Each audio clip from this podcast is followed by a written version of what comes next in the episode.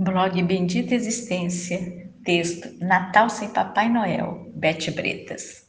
Não existe o um Natal ideal, só o um Natal que você decida criar como reflexo de seus valores, desejos e tradições. Na minha casa e na dos meus irmãos, a árvore de Natal se enche de bolas, anjos, fitas e luzinhas. As portas recebem guirlandas, velas perfumadas vão para os cartiçais, a flor do Natal, bico de papagaio, vira arranjo floral, e muitos enfeites de Papai Noel se espalham pela casa, ornamentando lindamente o mês de dezembro. Mas era na casa dos nossos pais que existia a tradição do Papai Noel e a ceia de Natal acontecia. Tínhamos um amigo que religiosamente se fantasiava de Papai Noel e comparecia na noite natalina. Mas teve um ano em que ele avisou que faltaria. Mantivemos a notícia em segredo e combinamos com meu pai que por volta das 22 horas ele entraria na sala e diria para as crianças: O Papai Noel passou mais cedo e deixou os presentes, caso ele não pudesse comparecer na hora certa.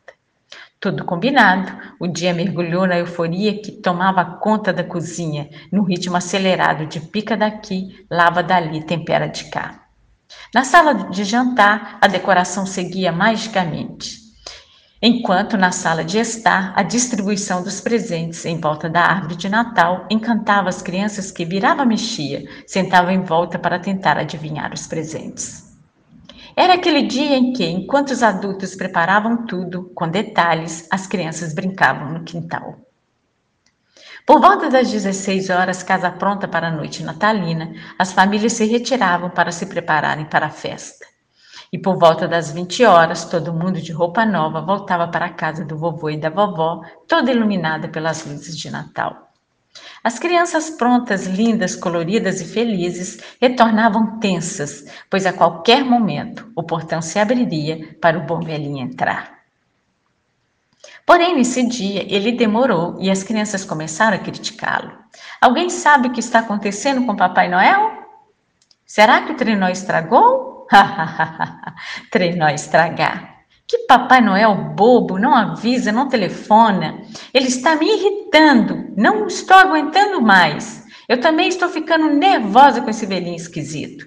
Por que ele está demorando tanto? Não conseguiam mais brincar. Ficavam sentadas no sofá, balançando as perninhas, e quando uma levantava para ir até o portão, ver se escutava o barulho do carro estacionando, quem ia voltava informando: nada e todas fechavam semblante e cruzavam os braços enfurecidas. Até o momento em que começaram a rezar, e então piscamos para o vovô. Ele foi buscar o saco de presentes. Todo mundo foi para a sala e anunciamos para as crianças que o vovô tinha um recado para dar. Uma engasgou, pensando que não teria presente, engasgada comentou: Ah, não! Todas as crianças olharam para ela meio espantadas, também não querendo acreditar nessa possibilidade. Calma, crianças, esperem o vovô. O vovô entra e faz direitinho o combinado. Explica, abre o saco, pega o presente etiquetado e começa a chamá-las pelo nome. Elas imediatamente abandonam a aflição e correm em direção aos presentes. Qual é o meu? É esse grandão? Por que você está ganhando dois? E a noite se encheu de magia. O Papai Noel foi perdoado e as crianças gritavam de alegria.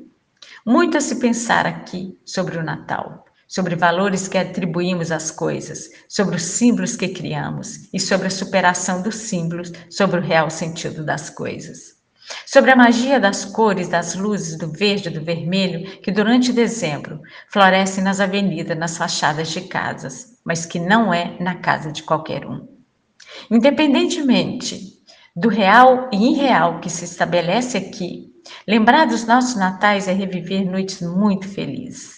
E mesmo que não seja verdadeiro, bendita seja a data que une a todo mundo numa conspiração de amor, desejo para o mundo um feliz Natal. Namastê.